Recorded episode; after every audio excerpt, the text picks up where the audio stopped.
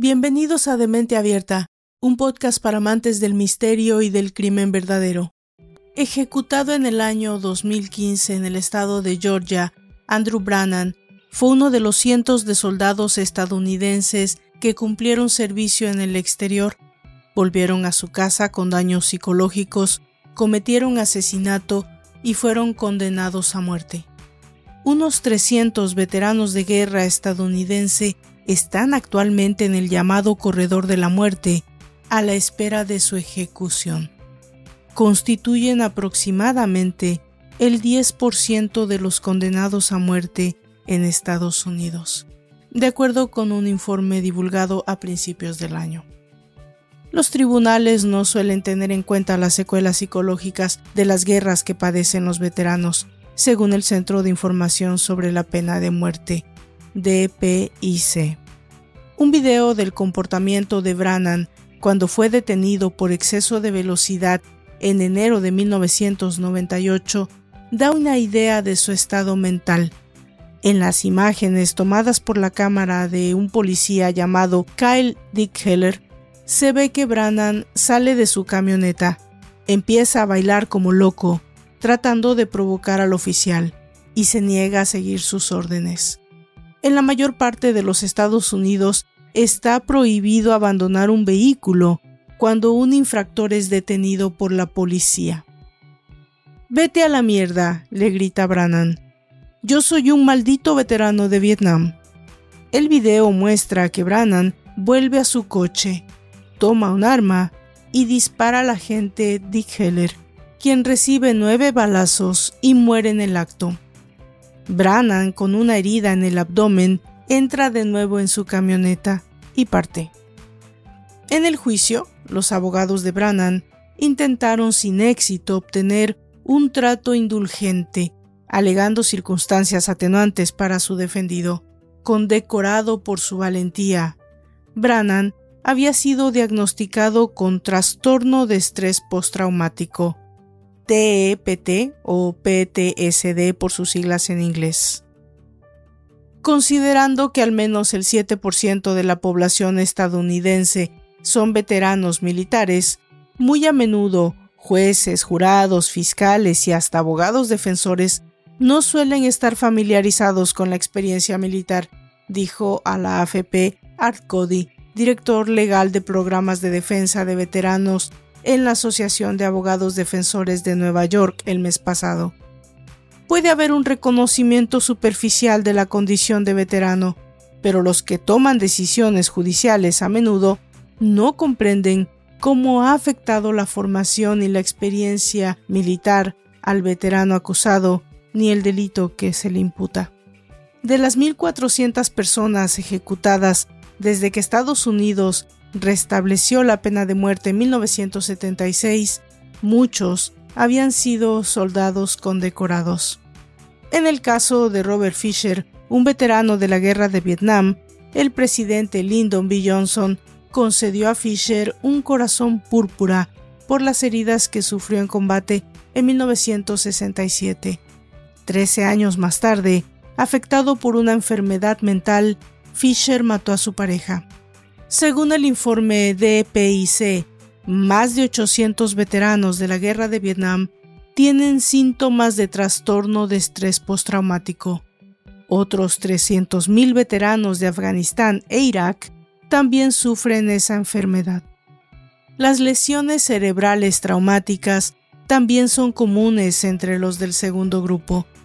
Un porcentaje significativo de los veteranos de guerra han traído con ellos a casa sus guerras en forma de trauma de combate, dijo Brockton Hunter, un explorador del ejército, abogado y cofundador del proyecto Defensa de Veteranos. Sin tratamiento y a menudo automedicados con alcohol o drogas, estos veteranos pueden caer en una conducta autodestructiva, imprudente y a veces en comportamientos violentos. Uno de los casos más notorios es el de John Allen Mohammed, un veterano de la Guerra del Golfo condenado a muerte por asesinar como francotirador a 10 personas en 2002, la mayoría en el área de Washington, D.C. Mohammed había equipado la carrocería de un viejo Chevrolet para acostarse adentro y disparar a personas aparentemente escogidas al azar. Sin importarle su género, su edad o su raza, como los ataques se producían en cualquier lugar, tanto en gasolinerías como en el exterior de centros comerciales, escuelas o parques, el simple hecho de salir a la calle suponía correr un riesgo. Cerca de las escenas de los asesinatos, el francotirador había dejado notas a la policía reclamando 10 millones de dólares para detener la matanza. Bienvenidos a esta entrega especial de nuestra temporada intermedia. Esta vez, pónganse cómodos para escuchar la historia de John Allen Muhammad y Lee Boyd Malvo. Esto es De Mente Abierta, un podcast para amantes del misterio y del crimen verdadero. Yo soy Valdra Torres. Comenzamos.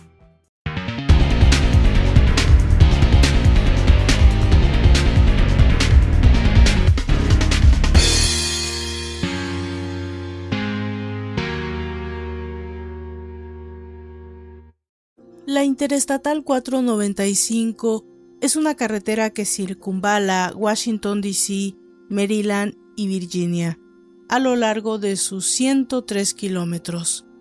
John Allen Mohammed y Lee Boyd Malvo cometieron sus asesinatos mientras la recorrían con su Chevy azul.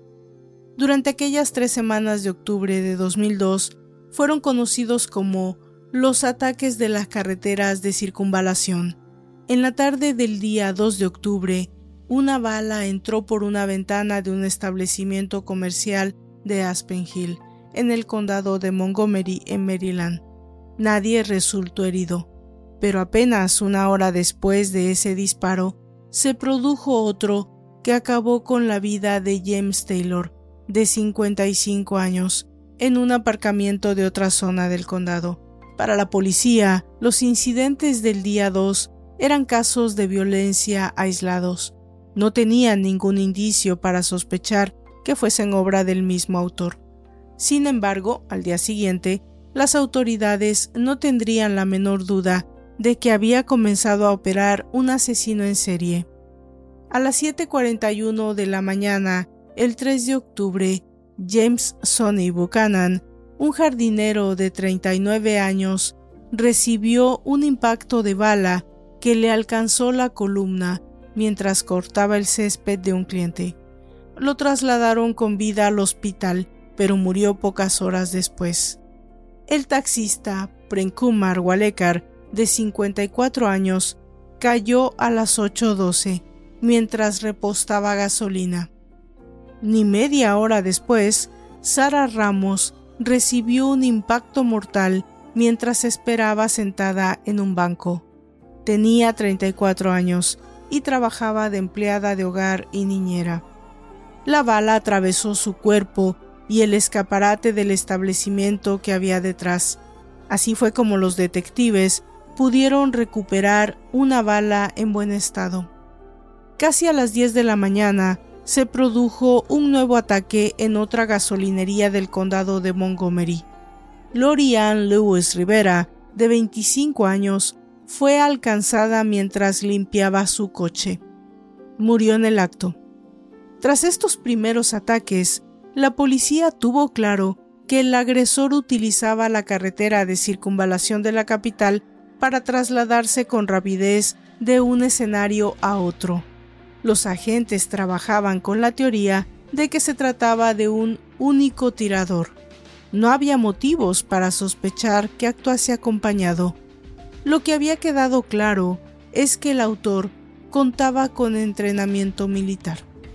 La bala que atravesó el pulmón y el corazón de Prenkumar Walekar había sido disparada desde un aparcamiento a 60 o 70 metros de distancia entre el hueco que dejaban dos árboles y había atravesado seis carriles de autopista antes de impactar en su objetivo. En los casos de Ramos y Lewis Rivera, la distancia era similar.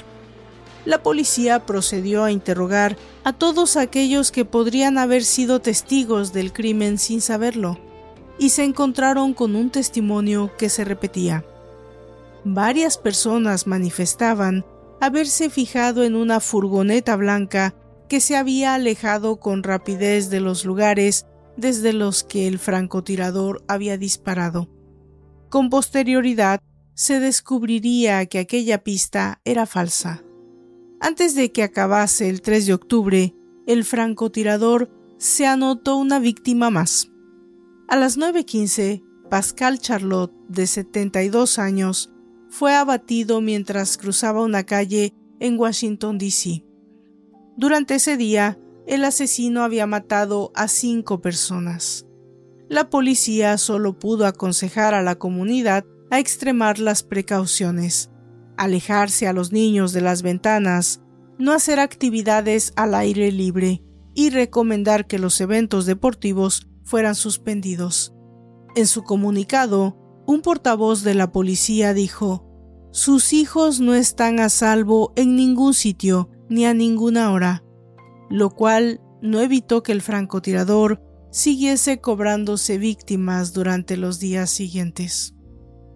El 4 de octubre, a las 14.30, Caroline Sewell resultó herida al ser alcanzada por un disparo mientras metía su compra en el coche estacionado en el aparcamiento de un centro comercial a las afueras de Fredericksburg, Virginia. Aunque el ataque se había producido en otro estado, la policía estableció pronto la conexión entre los tiroteos. La bala recuperada había sido disparada por el arma utilizada en los asesinatos de Maryland. La policía estaba desconcertada. Los asesinos en serie suelen tener un patrón de víctima, los fallecidos eran de diferentes razas, edades y géneros. Parecían crímenes sin motivo aparente, con víctimas elegidas al azar. Tres días después del último ataque, la policía halló el primer mensaje del asesino. El día 7 de octubre, un niño de 13 años, Ian Brown, fue alcanzado por una bala cuando entraba en su colegio en Bowie, en Maryland sobrevivió gracias a su rápido traslado a un hospital. En la escena del crimen, la policía descubrió una carta del tarot junto al casquillo de la bala. Era el arcano que representa la muerte. En ella se podía leer. Para usted, señor policía, llámeme Dios y no difundir a la prensa. Tras este mensaje, el francotirador dejó otros e incluso hizo varias llamadas a la policía exigiendo 10 millones de dólares para acabar con la matanza. Según los expertos, la conducta de los asesinos en serie que dejan mensajes suele responder a un deseo de demostrar su superioridad frente a las fuerzas del orden, y no a una intención de facilitar su detención. Ese es el caso del Zodiaco, BTK o Berkowitz. Las misivas se convierten en piezas fundamentales de la investigación policial para identificar al asesino.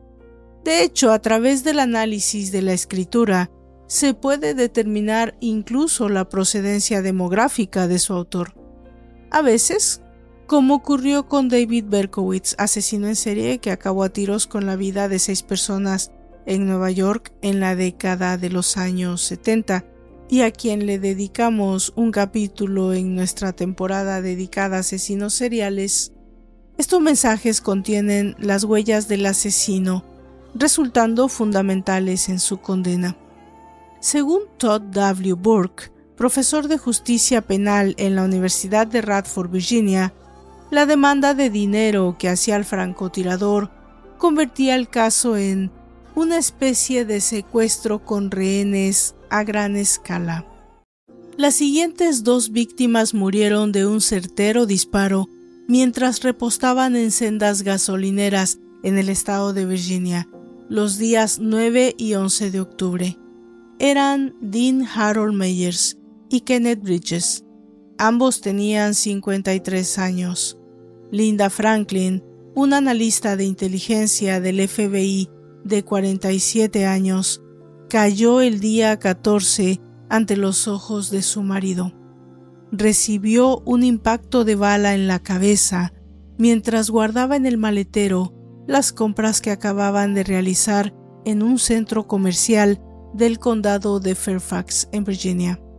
Tras cinco días de inactividad, el 19 de octubre, el francotirador volvió a actuar hiriendo a Jeffrey Hooper de 37 años cuando salía de un restaurante en Ashland, Virginia. Durante el registro de la escena se encontró una nueva nota del asesino. Esta vez había dejado indicado que quería ponerse en contacto telefónico con la policía, para lo que dejaba escrito un número que las autoridades deberían habilitar y al que él llamaría. La última víctima fue el conductor de autobús de 35 años, Conrad Johnson, la mañana del 22 de octubre. El hombre se encontraba en la parada de Aspen Hill, en Maryland, a punto de comenzar su ruta. Eran las 5.55 de la mañana y aún no había amanecido. Solo había luz en el interior del autobús. Conrad estaba en las escaleras cuando recibió el impacto de bala que le destrozó el hígado. Murió en el hospital pocas horas después. 48 horas más tarde, las fuerzas del orden acabaron con las andanzas del francotirador. La responsabilidad por los crímenes se atribuyó a dos hombres, un adulto y un menor. ¿Cómo había conseguido la policía identificar a los asesinos? La investigación policial del caso del francotirador corrió a cargo del Departamento de Policía del Condado de Montgomery, dirigido por el jefe de policía Charles Moose, no obstante, también colaboraron otras agencias, el FBI, la ATF, el Buró de Alcohol, Tabaco y Armas de Fuego, los servicios secretos y el Departamento de Virginia de Transporte, más los departamentos de policías de aquellas jurisdicciones en las que se habían producido los tiroteos. Cada una de las escenas del crimen fue sometida a exhaustivos registros para recuperar evidencias que condujesen a la detención del asesino. Se buscaban patrones, y dado que las víctimas no tenían relación entre sí y parecían elegidas al azar, los investigadores se centraron en lo que sabían del tirador. Había estudiado a fondo las localizaciones y tenía una metodología muy concreta. Disparaba a distancia con un rifle de largo alcance. A diferencia de otros asesinos en serie, la larga distancia que separaba al francotirador de sus víctimas hacía que no disfrutase de la agonía de éstas, pero también le distinguía de aquellos tiradores que matan empujados por la rabia y cuyos ataques se concentran en el tiempo y suelen acabar en suicidio o bien abatidos por la policía. Leyendo al profesor de Derecho Penal José Ángel Rolón, Podría decirse que el francotirador mostró características tanto de los asesinos en masa, aquellos que matan a gran número de personas durante un brote violento, como de los asesinos llamados itinerantes, que se mueven de un lugar a otro matando. En este caso, los disparos se habían planificado minuciosamente. Además, no dejaba evidencias y huía con rapidez de la escena. En los primeros ataques, los días 2 y 3 de octubre, la policía trabajó con rapidez y balística determinó que los proyectiles habían sido disparados por una misma arma. Siguiendo las pistas de la furgoneta blanca, el 21 de octubre, un día antes del asesinato de Conrad Johnson, la policía de Richmond, Virginia, detuvo a los ocupantes de un vehículo similar mientras repostaban en una gasolinera. Pero se trataba de inmigrantes sin papeles que acabaron deportados. Sin embargo, la policía había estado cerca de detener al asesino. El día 3 de octubre, un agente de tráfico había dado el alto a un Chevy Caprice azul de 1990 por una infracción menor. Cerca de las dos horas después, sería la escena del asesinato de Pascal Charlotte. La clave para la correcta identificación del francotirador de Washington se obtuvo gracias a las conversaciones telefónicas que el jefe Charles Moose mantuvo con el asesino. En una de las llamadas, el interlocutor, que se había presentado como Dios, alardeó de un robo cometido en Montgomery, mucho antes de los ataques de Washington. La policía revisó entonces todos los atracos cometidos en el condado sin conseguir resultados. Sin embargo, gracias a la información proporcionada por un párroco que también había recibido una llamada de Dios, se pudo descubrir que el robo mencionado por el asesino se refería a Montgomery, en el estado de Alabama y no en Maryland. El tirador de aquel robo con violencia resultó ser un menor llamado Lee Boyd Malvo. Se habían hallado sus huellas en la escena y estaba fichado como inmigrante ilegal. Según los registros policiales, vivía con un hombre, John Allen Mohammed, en la parroquia Lighthouse en Bellingham. Y así fue como la policía los relacionó. El francotirador de Washington no era un asesino, eran dos. Por entonces ya se sospechaba que los tiroteos, dada su planificación y precisión, debían estar implicadas dos personas, un observador y un tirador que trabajaban en equipo. El 23 de octubre se emitió una orden de búsqueda y captura contra John Allen Mohammed y Lee Boyd Malvo. La policía dio una rueda de prensa para facilitar la matrícula del coche de los asesinos, NDA 21Z. Un camionero de Maryland llamó a la policía esa misma noche había visto el coche en el área de descanso de la ruta 170. La policía se aprestó a bloquear todas las posibles vías de escape. Alrededor de las 3 de la mañana del día 24, John Allen Mohammed y Lee Boyd Malvo fueron detenidos mientras dormían en el interior de su vehículo, un Chevy Caprice azul de 1990 se habían detenido en el área de descanso de la carretera interestatal 70, cerca de Myersville, en Maryland, y fue allí donde los atraparon. En el primer registro del vehículo se encontró el arma, un rifle Bushmaster calibre 223, que posteriormente balística pudo vincular a 11 de los tiroteos. Así, el automóvil se convirtió en una de las piezas claves para aportar evidencias de la culpabilidad de John Allen Mohammed y Lee Boyd Malvo. La policía descubrió en el vehículo pruebas circunstanciales vitales, entre ellas el ordenador portátil propiedad de una de las víctimas. En su disco duro se encontró información sobre las zonas que habían explorado y los lugares donde creían que podían causar el mayor daño posible en sus acciones. También se hallaron mapas que indicaban no solo los lugares en los que habían disparado ya, sino también aquellos donde planeaban seguir matando.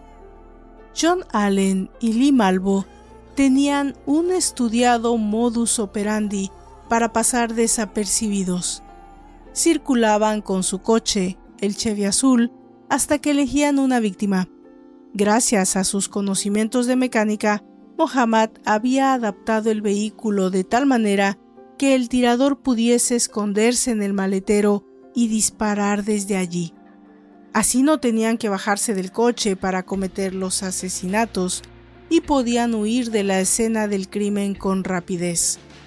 Tras su detención, se supo que en la mayoría de los casos el adulto se quedaba en el asiento del conductor durante el ataque, mientras Lee se deslizaba al asiento trasero y de ahí al maletero del coche.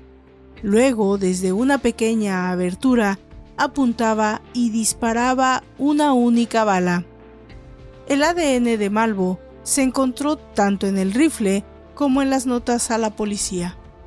En las confesiones posteriores, el menor aseguró a la policía que fue Mohammed quien apretó el gatillo en las primeras seis ocasiones, aunque habían dejado escrito en sus notas que no querían que sus mensajes se pusiesen en conocimiento de la prensa.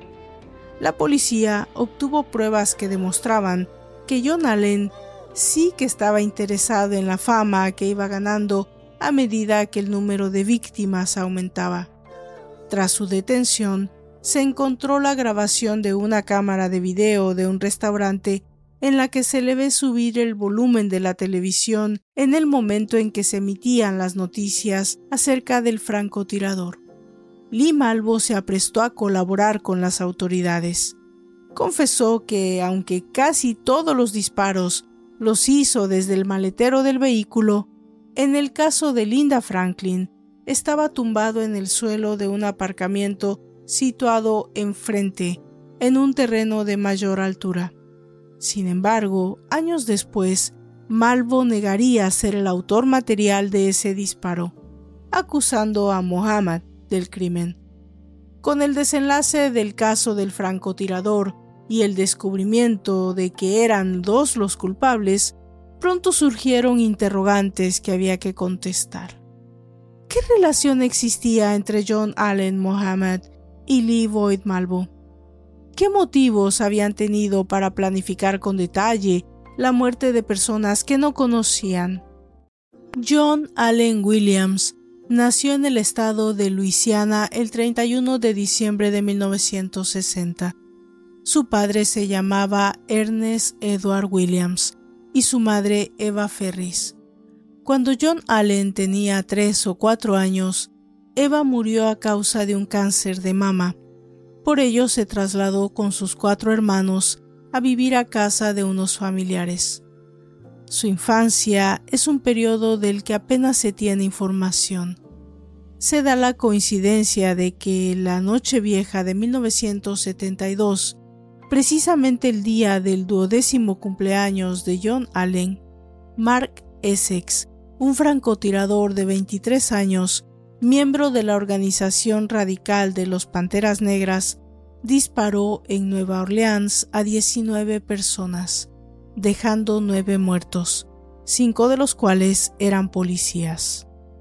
John Allen vivía a 70 kilómetros de donde se produjeron los ataques. Existe la teoría de que el ejemplo de Mark Essex, que tuvo un amplio despliegue en las noticias locales, le sirvió de inspiración para los tiroteos de Washington. A los 17 años se alistó en la Guardia Nacional de Luisiana, en la que permaneció hasta 1985. Si bien no tenía vocación militar, ese fue el mejor medio que encontró para salir adelante. En 1981 se casó con Carol Cagliar. En ese mismo año dio a luz a su primer hijo, Lindbergh Williams. Al principio, a John Allen le fue bien en la Guardia Nacional, pero no pasó mucho tiempo para que se pusiese de manifiesto su carácter problemático. Según la información publicada por el Departamento de Psicología de la Universidad de Radford en agosto de 1982, John Allen desobedeció las órdenes de un oficial y fue multado con 100 dólares y una reducción de rango.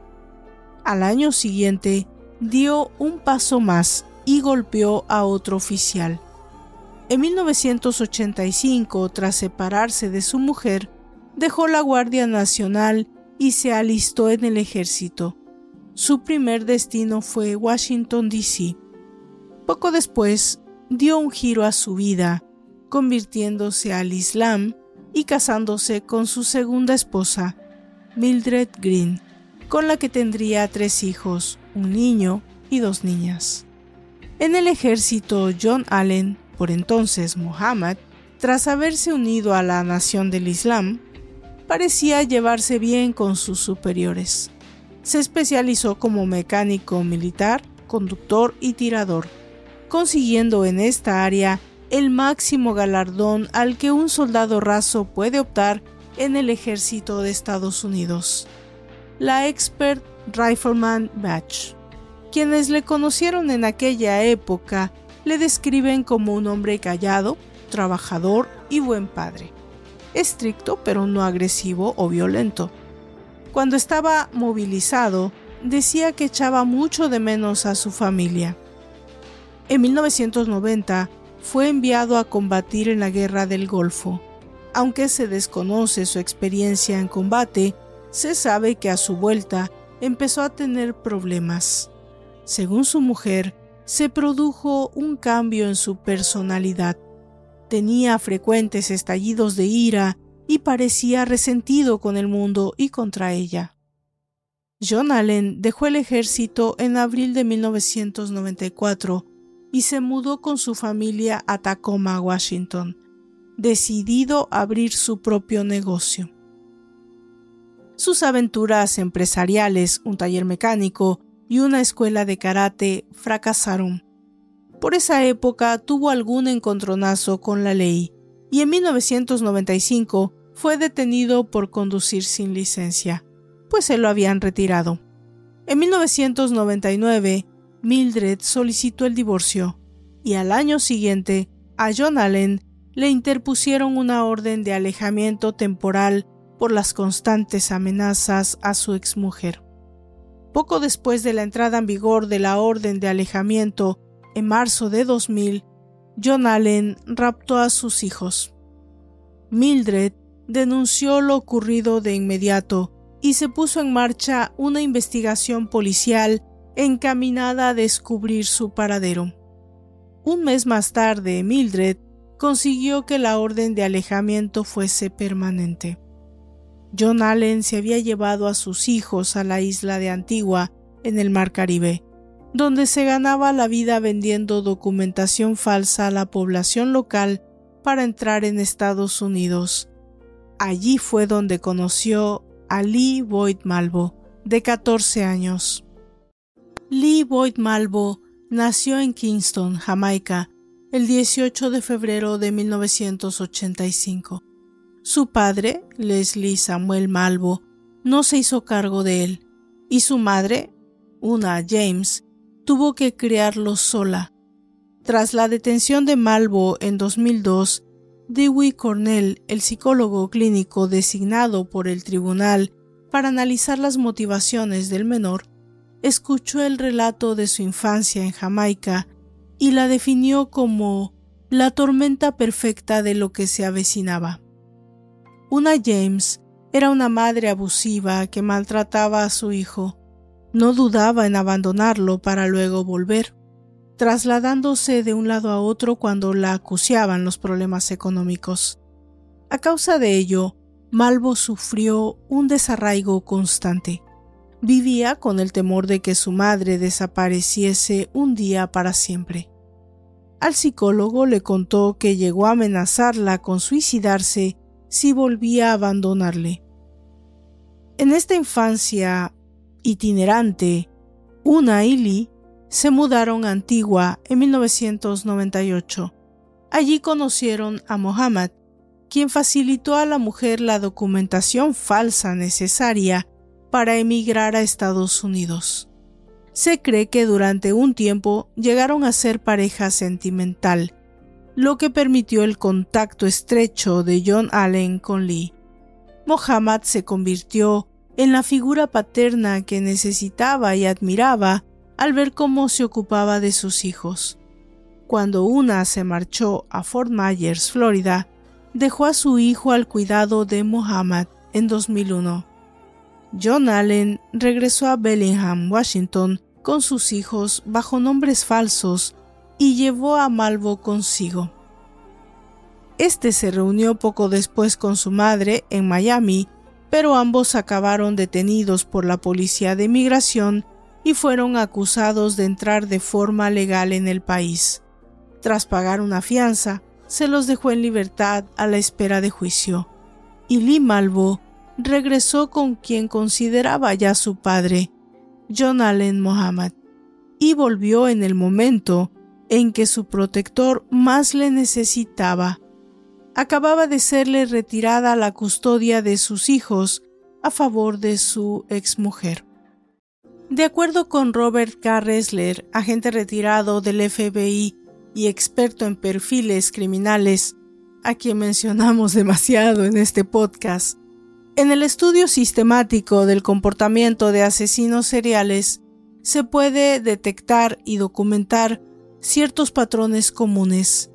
Entre ellos destaca lo que denomina factores de estrés previos al crimen, que suelen detonar la sucesión de asesinatos.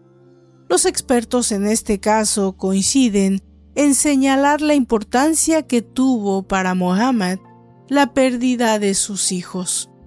Cuando en 2001 John Allen regresó a Washington, procedió a escolarizar a los niños. Aunque los inscribió con un nombre falso, las autoridades los localizaron y devolvieron al hogar materno. Se fijó un juicio de custodia para septiembre de 2001, mientras se llegaba a una decisión judicial definitiva. John Allen no podía acercarse a sus hijos ni ponerse en contacto con ellos de ninguna manera. Tras recuperar a los niños, Mildred Green se mudó a Maryland. Por entonces, John Allen comenzó a comentar a sus conocidos que deseaba vengarse de su exmujer. Por fortuna para Mildred, él desconocía su paradero. El ex soldado vivía con Malvo en un albergue para gente sin hogar en Bellingham insistió en que el menor acudiese al instituto, el Bellingham High School. Allí Lee Malvo destacó por su talento para el dibujo, pero apenas se relacionó con sus compañeros de clase. No tenía ningún amigo. Había comenzado la extraña dinámica que uniría a John Allen y al chico en la comisión de los asesinatos. Lee admiraba a Mohammed, que se dedicó a él en cuerpo y alma. No solo supervisaba su formación académica, sino también la ideológica. Malvo confesaría tras los crímenes que John Allen le había hecho creer que juntos emprenderían una revolución política en Estados Unidos. Y algo fundamental para llevar a cabo los planes de su mentor era que Lee se convirtiese en un experto tirador, para conseguirlo, John Allen le llevaba a hacer prácticas de tiro diariamente y le animaba a jugar largas horas a videojuegos de francotiradores. En poco tiempo, el menor llegó a tener mejor puntería que su maestro. En 2002, John Allen ejercía un control férreo sobre la vida de Lee Boyd Malvo. Incluso controlaba su dieta. Comían solo una vez al día a pesar del exigente entrenamiento físico al que le sometía. Había llegado la hora de poner en marcha su plan. El 16 de febrero del 2002, dos días antes de que Lee cumpliese 17 años, John Allen Mohammed quiso comprobar que el chico estaba preparado para pasar a la acción. Fueron juntos hasta Tacoma, Washington, para acabar con la vida de Isa Nichols, una amiga de su exmujer que le había ayudado durante su separación. Lee Malvo fue hasta la casa de la mujer con la orden de disparar su 45 tan pronto como ésta le abriese la puerta. Sin embargo, aquel día no estaba allí la señora Nichols, sino su sobrina de 21 años, Kenya Cook. La chica recibió un disparo a bocajarro en la cara y murió en el acto. Se cree que ese fue el primer asesinato de Lee y el inicio de una espiral de violencia. De febrero a octubre de 2002, Mohammed y Malvo recorrieron varios estados robando y matando a muchas de sus víctimas. Tras su detención por los ataques de Washington el 15 de diciembre, dos periodistas de Washington Post publicaron un reportaje reconstruyendo parte del itinerario durante aquellos meses. El primero de agosto, dispararon por la espalda a John Gaeta en Hammond, Luisiana, con la intención de robarle. La víctima sobrevivió, al igual que Paola Rufa, a quien el 5 de septiembre dispararon más de seis veces en Clinton, Maryland, a las puertas de su pizzería le atacaron en su coche y le robaron su ordenador portátil y un maletín con más de 3 mil dólares en efectivo. Million A. Watermayan, de 41 años, fue su siguiente víctima mortal. El 21 de octubre le alcanzaron dos impactos de bala de calibre 22 a las puertas del establecimiento comercial de un amigo en Atlanta, Georgia. Su siguiente ataque tendría una importancia vital para la resolución del caso del francotirador. Mohammed y Malvo atracaron una tienda de licores en Montgomery, Alabama, el 22 de septiembre. Durante el robo, dispararon a los dos dependientes, matando a una de ellas. En esa escena del crimen, la policía pudo recuperar una huella digital de Lee Malvo, quien había sido fichado como inmigrante ilegal. Aunque en aquel momento la policía no se puso en contacto con el FBI, la evidencia resultaría fundamental para la posterior identificación de los asesinatos de Washington. Al día siguiente acabaron con la vida de Hon Im Ballinger, una mujer de 45 años en Baton Rouge, Luisiana. Durante esos meses, John Allen y Mohammed viajaron a veces en autobús, otras cogiendo vuelos domésticos o haciendo autostop, fingiendo ser padre e hijo en la mayoría de los casos. No tuvieron reparos en mentir a familiares de John o en inventar historias más elaboradas como que ambos trabajaban para el gobierno en una misión secreta.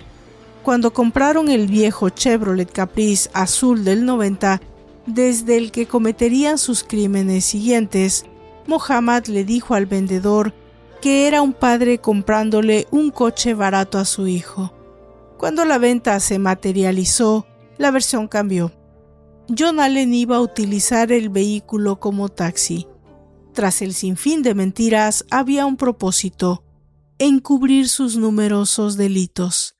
En julio del 2002, Lee Boyd Malvo robó de la armería Bulls Eye Shooter Supply en Tacoma el rifle con el que se cometerían los asesinatos de Washington. Un Bushmaster XM15 que con su mira telescópica es la versión civil del M16 militar. Pronto le utilizarían para matar con mayor precisión y economía de balas.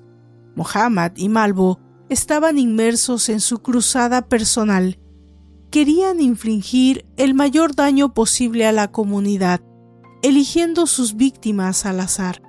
Para ello se trasladaron a Washington y se hicieron famosos como el francotirador de Washington. Tras su detención, había llegado el momento de juzgarlos. Mohammed y Malvo tuvieron juicios separados. La acusación deseaba que así fuese, ya que Lee era menor y resultaba casi imposible solicitar la pena de muerte para él. Por otro lado, esta decisión también beneficiaba a la defensa de Mohammed. El ADN solo vinculaba al menor con el arma, lo que podía resultar favorable a su cliente.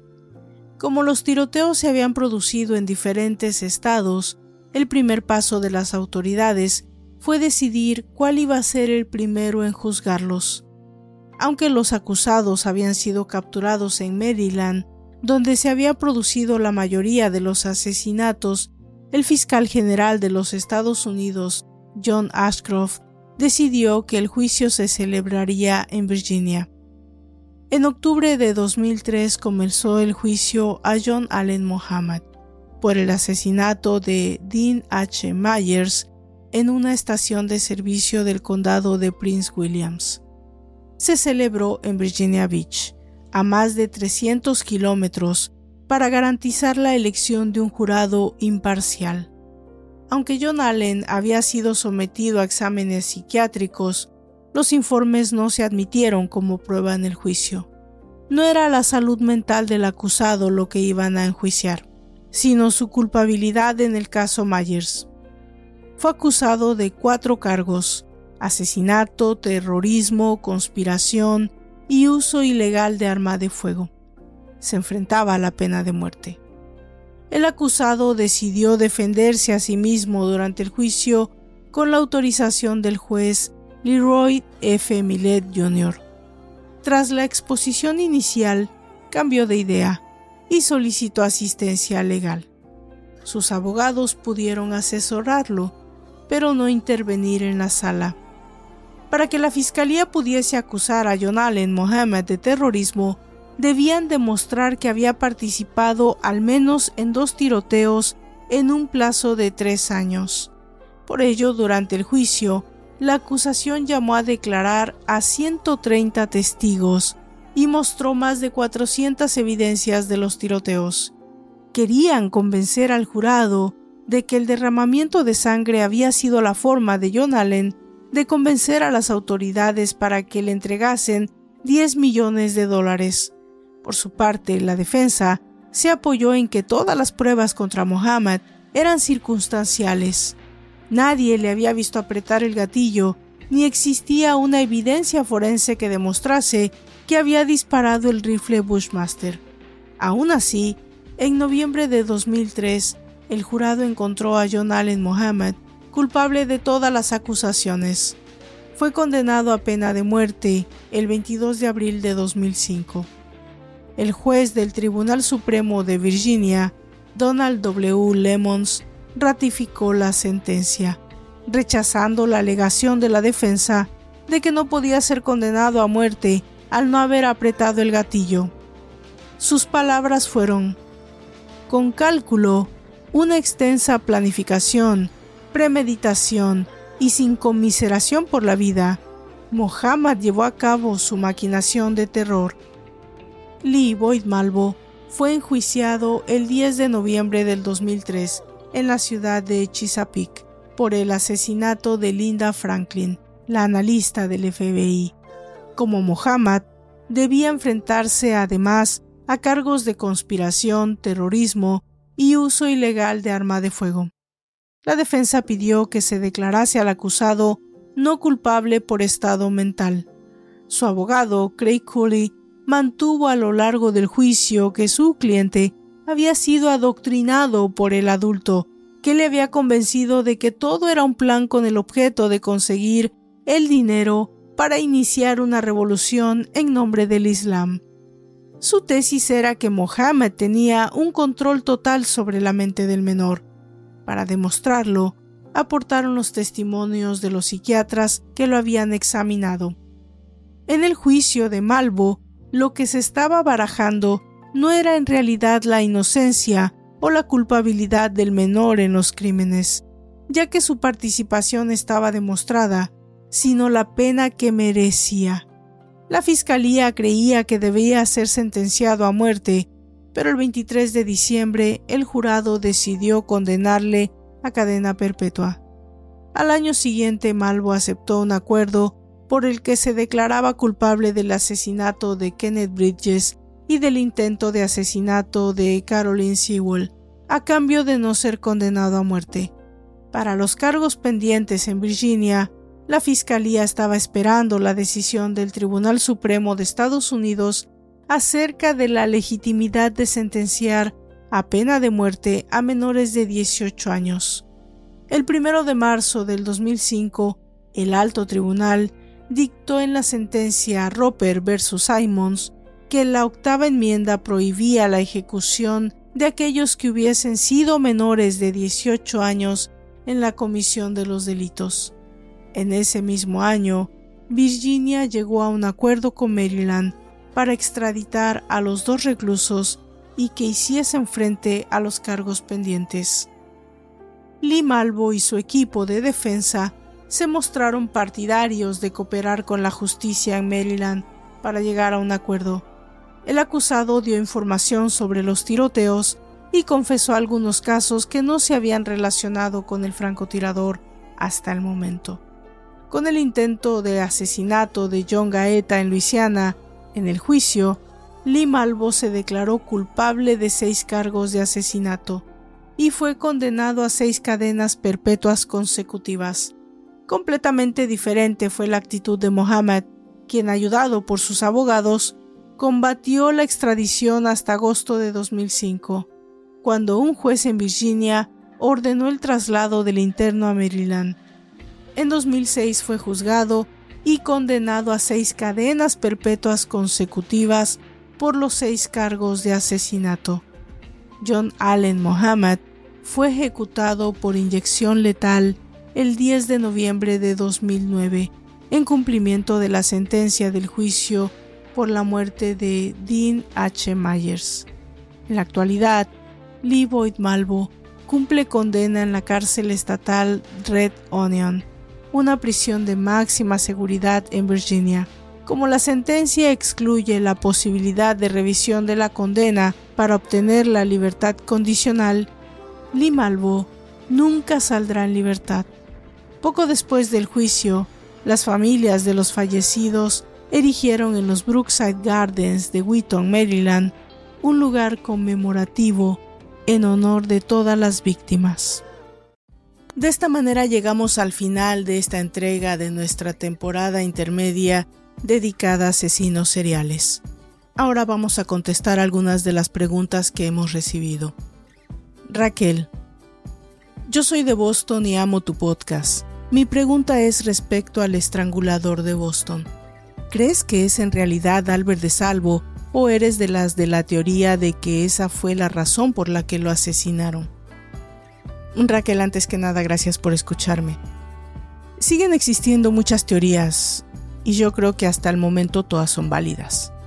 La más plausible ha sido la investigación llevada a cabo por uno de los sobrinos de la tercera víctima, pero en las últimas pruebas de ADN, si mal no recuerdo, sí pudo demostrarse, al menos en ese caso, que sí se trató de Albert.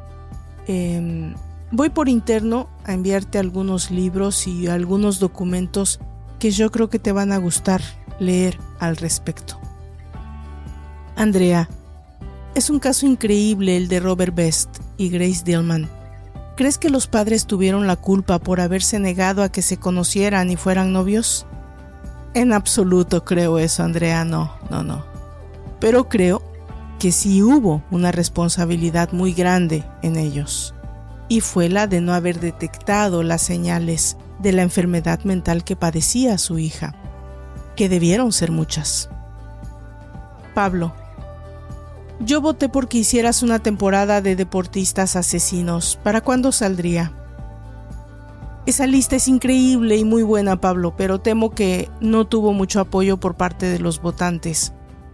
Hay muchas y muy interesantes historias, como la de Aaron Hernández, eh, el boxeador argentino Monzón, este velocista sudafricano que ahora pierdo su nombre, el mismo O.J. Simpson, pero por ahora creo que vamos a posponerla porque al menos que la volvamos a votar, no creo que, la hagamos, pero la tenemos y posiblemente eh, como temporada intermedia tal vez la podamos hacer en algún momento.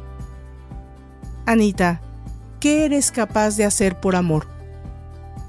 Una pregunta que me sigo respondiendo todos los días. Creo que yo lo más grande que he podido hacer por amor ha sido aceptar que la persona que amo ya no me ama y respetar su decisión. Dejar ir soltar, aceptar. Yo creo que en lo personal, eso es lo que yo he hecho, lo más grande que he hecho por amor. René, ¿quién es tu asesino serial favorito y por qué? Esta es una pregunta eh, difícil y fácil de contestar. Antes que nada, ah, antes de contestar, quiero decir que no debemos, yo misma uso mal el término, porque no debemos tratar a un asesino como tratamos a una celebridad o a alguien digno de admirar. Son seres en su mayoría despreciables y en el menor de los casos dignos de estudio y análisis, pero no de admiración. Y para contestarte, el asesino serial que más me ha llamado la atención es sin lugar a dudas Jeffrey Dahmer. Creo que es enigmática su historia, su descomposición psicosomática, su entendimiento de sí mismo, su incapacidad para sentir empatía, su debilidad por cierta forma de complementarse o completarse a sí mismo. Em, yo solo le encuentro paralelismo con este personaje de Alex Saskin en el perfume eh, Jean-Baptiste Grenoir. Em, es, es, como un paralelismo que siempre encuentro. Bueno, es parte de mi, de mi memoria fantasiosa o creativa tal vez. Gracias por todos los mensajes, por las felicitaciones, por las propuestas y por escuchar. Yo soy Valdra Torres y nos encontramos en la próxima entrega de Demente Abierta, un podcast para amantes del misterio y del crimen verdadero. Hasta la próxima. Por favor visite mis redes sociales, Facebook, Twitter e Instagram como Demente Abierta Podcast. Si me escuchan desde YouTube, por favor suscríbanse, dejen sus comentarios y si les gusta el contenido también, compártanlo. Eso le ayuda mucho a esta servidora para continuar con este proyecto. También, si me escuchan desde Spotify, existe ya una forma de dejar mensajes de voz. Yo con seguridad los escucharé y si tienen alguna pregunta o algún comentario sobre el tema o fuera de este, o tal vez alguna recomendación para esta servidora, seguramente se los haré saber en el próximo capítulo. Por favor, pónganse en contacto conmigo. Es una manera de alimentar el proyecto. Gracias a todos y nos encontramos en la próxima entrega. Hasta entonces.